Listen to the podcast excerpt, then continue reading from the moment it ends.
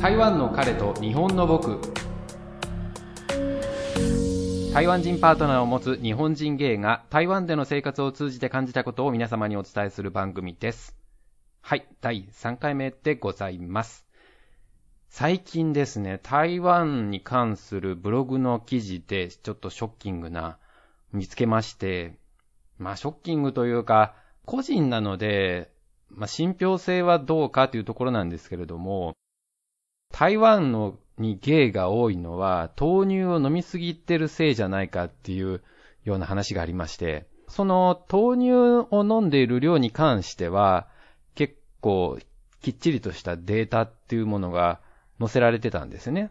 うん。他にも、なんていうんですかね、フィリ、フィリピンだったかな？なんか東南アジアの国が豆乳がすごいたくさん飲まれているっていうのを出してですね、で、まあ、そのなぜ豆乳を飲んだらゲイと関係があるのかっていう話なんですけれども、あの、豆乳には、えっと、なんかこう、女性ホルモンが含まれているっていうんですかね。活発にするか、まあちょっと詳しい医学的なところはわからないですけれども、まあそういうところからですね、まあ男性が女性化している、だからゲイが多いんじゃないかっていう、まあ内容だったんですね。もうちょっと、いろいろ詳しくその説を語ってはいたんですけれども、ただ、そもそもですね、まあゲイが多いのかどうか、まあそれは個人的な感覚なので、あ定かではないっていう、まあ一応注意書きはあったものの、いやただ、ブログを見てほしい人のために、そういう、なんですかね、こう、キャッチーなタイトルをつけたんでしょうけれども、まあ、ただゲイにしてみればちょっと迷惑な話ですよね。なんでこう女性ホルモンが増えたからといってゲイになるのかっていうそもそもの話ですけれども、やっぱりそれもテレビでの影響ってありますよね。お、おねえってあるじゃないですか、やっぱり。おねえイコールゲイっていうのがあるので、まあゲイはみんなおねえみたいな感じ。だから豆乳いっぱい飲んだらおねえになっちゃうみたいなそういう発想ですよね。まあ、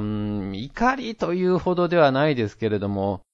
一般的にはそういう知識になってしまってるのかなっていうと、すごく残念だなっていう そんな、えー、気持ちでございました。皆さんどう受け止めましたでしょうか？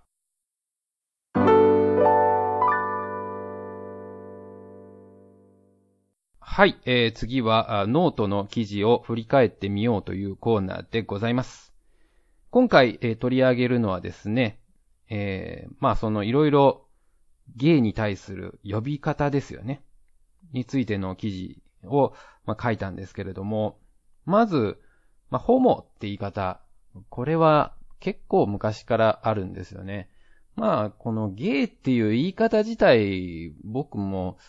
知っり始めたのが大人になって、結構大人になってからだと思います。学生の頃はそういう言い方してなかった気もするけれども、ただまあ途中で、なんかホモって言い方は良くないからゲイの方がいいんじゃないみたいな、そういう感覚でしたね。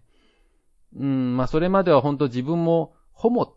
てまあそういう存在がいるとも知らなかったので、知っててはいたけれども、現実味がなかったっていうのがあったので、普通にホモホモっていうことはよくありましたけれども、ただこの個人的感覚で言うと、まあ、時代の違いっていうのもあるんでしょうけれどもね。まあ結構若い方は、まあ別にそんなに気にするほどでもないなっていう方もいるでしょうし、うん、まあただその、ホモって言い方はやっぱりちょっと差別的な意味合いが含まれているという場合もありますし、まあ言うのはいいけれども、ただそれは悪意がこもってるかこもってないか、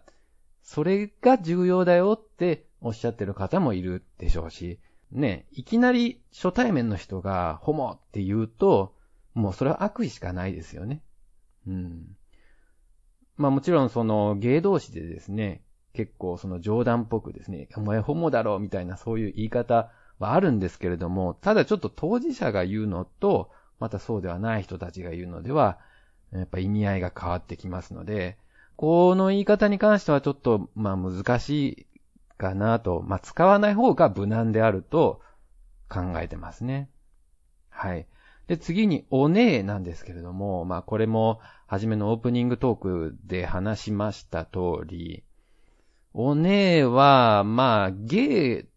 そのものを表現するわけではないでしょうね。女性っぽい男性が好きな男性というの総称なので、なんかその、じゃあ男性っぽいゲイはどうなのかっていうとお姉ではない。だけども、ただやっぱりテレビとかではね、なんですかね、ゲイっぽい感じの人が出てくるとですね、え、もしかして、あの、お姉の方ですか？っていう、なんかそういう言い方するじゃないですか。まあ、もしかしてゲイの方ですかっていうならまだしもですよ。まあ、それを聞くのもあれですけれども、うん。ただまあ、そっちの方がまだ、なんか、これも個人的な感覚ですけれども、いいような気もしますけれどもね。やっぱりここもゲイの間で分かれると思います。お姉の存在、テレビでのお姉の存在って、うん、本当にいい効果を出してるのかそうでないのかみたいな。結果的にこう、お姉が出ることによってゲイの認知度が高まったっていうのもあるし、ただそのことによってゲイが誤解されるっていうことでもあるので、まあ、そこのところは、うん、まあ、どっちがいいとも言えないかもしれないですよね。うん、はい。まず次はですね、えー、同性愛者。これは全然差別的な意味合いもないですし、まあそのままの意味を捉えてる感じもあって、まあレズビアンもそうですし、ゲイもそうですね。どちらものことも指して同性愛者と言ってるので、まあ、これは別に使う分には問題ないでしょう。で、まあゲイという呼び方ですね。まあこれはもうほんと一般的です。うーん、個人的な感想としては別に悪くも良くもないかなって感じですね。他人からね、いきなりあなたゲイですかって言われると、ちょっとまあ驚きますけれども、まあでも別に差別的な意味合いを感じるかっていうとそうではないかもしれないですよね。まああとですね、あの、まあゲイ自体の呼び方以外にもですね、ゲイが、そのゲイじゃない男性のことを、まあ、ノンケって言ったりしますけれどもね。うん。これも、は別にあの、なんですか、ゲイからに関しては、全然悪意的なものはないと思います。あの、まあ、異性愛者を差別的に見ているわけでもなくっていうところですよね。ゲイがね、その、同性愛者のことが馬鹿にされてるって言ってる中で、異性愛者を馬鹿にしてたらね、もう元も子もないというか、お前が言うなみたいな感じになりますからね。はい。まあ、ゲイに関しては、うん、同性愛者とか、まあ、ゲイっていう言い方が一番無難かなと思っています。ここは台湾の食べ物について語りたい人が集まる食堂。今日はどんな人が来ているのでしょうか？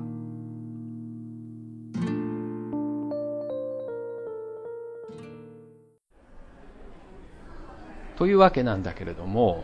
今日は小籠包について語ってみようかなと思うんだけど、まあ小籠包って日本人が台湾に来たら絶対食べるものじゃない？もうこれ食べなきゃ日本に帰れないみたいな、そんなイメージのものなんだけれども、意外とこっちの人って食べない、あんまり。まあもちろん好きな人は毎日食べるよ。けどさ、あの、よくあるじゃない？大阪人は毎日たこ焼き食べてんのかみたいな、そんなイメージ。そういうわけじゃないじゃない？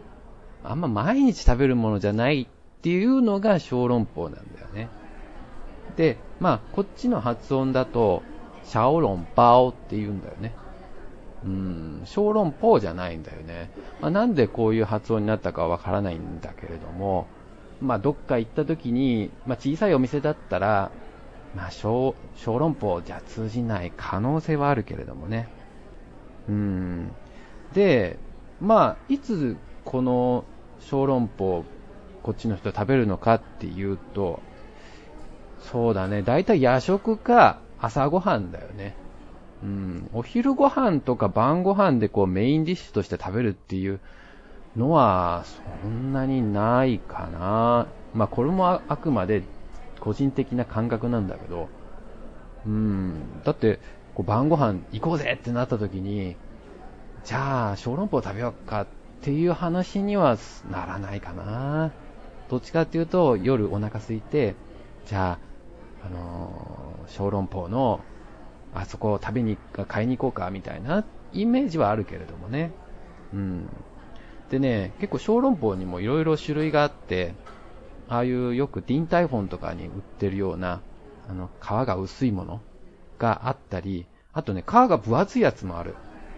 えー、っと、どのぐらいかっていうと、うーん、肉まんぐらい、あ、分厚い、まあ、そこまで分厚くないけど、でもそのぐらいの、あまあ、餃子ぐらいかな。餃子、うん、まあ、もうちょっと、餃子よりちょっと分厚いぐらいのもある。結構それは、やっぱり皮が多いから、あの、食べ応えあるんだよね。うん。まあ、そういうのも食べるのもある。でも、やっぱり、ディンタイフォンとかよく食べるかっていうとそうではないよね。うん。あれは正直高い。うん。1個だいたいこっちでどのぐらいかな ?20 元ぐらいだから日本円で言うと、60 65元ぐらい。65元ぐらい、65円だよね。65円ぐらいかもしれないね。うん。でも、普通の、もうほんと一般的な庶民が食べる小籠包だと、1個10元ぐらいだから、まあ35円ぐらいかな。もう、もう、2倍ぐらい違うんだよね、ティンタイフォンの、あの、小籠包っていうのは。まあ、だから、特別な日だとか、一緒にこうお酒飲みながらってなった時には行くかもしれないけれどもね。うん。まあそんな感じで意外と小籠包ってこっちの地元の人と日本人観光客のイメージって違うっていう感じ。うん。まあでもやっぱり美味しいよね。うん、食べたくなる。時々食べたくなる。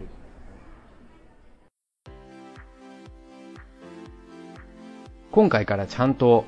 コーナーを分けてみ、えー、ましたけれども、どうでしょうか？ラジオ番組っぽくなったかなと思うんですけれども、ただやっぱりなかなかね、音質が改善できないので、そこをどうしたらいいかなと思って毎回工夫してるんですけれども、うーん、やっぱあの、それで一応マイクは注文したので、今度それで録音してみてどのぐらい変わったかっていうので、まあ、急にこう音質が良くなったら、あ、ここからマイクが変わったんだなと、皆さん思っていただければなと思うんですけれども、やっぱりこの音声番組っていうだけにね、あの絵がないから、ちゃんと説明しないと伝わらないのがあって、やっぱり普段、あの、まあ、こういう喋る仕事をしてないので、どうやったら皆さんにちゃんと伝えられるかなと思うんですけれども、ただこう考えてしまうとね、そこで放送事故になってしまうので、いやもうできるだけ沈黙を作らないようにっていうので、焦りますけれどもね。うん。で、まあ、本当に焦って言葉が全く出てこなくなったら、あの、カットして ちゃんと編集してます。はい。その、やっぱりその自分、こちらの成長過程も皆さんに見届けていただきたいっていうのもあるので、できる限りそのままでお届けしていますけれどもね。えー、では、皆様からのご感想、ご質問を受け付けています。お送りいただいた内容は番組内で取り上げることがありますのでご了承ください。はい、えー、クーラーなどで風邪などひかれないように気をつけてください。ではまた。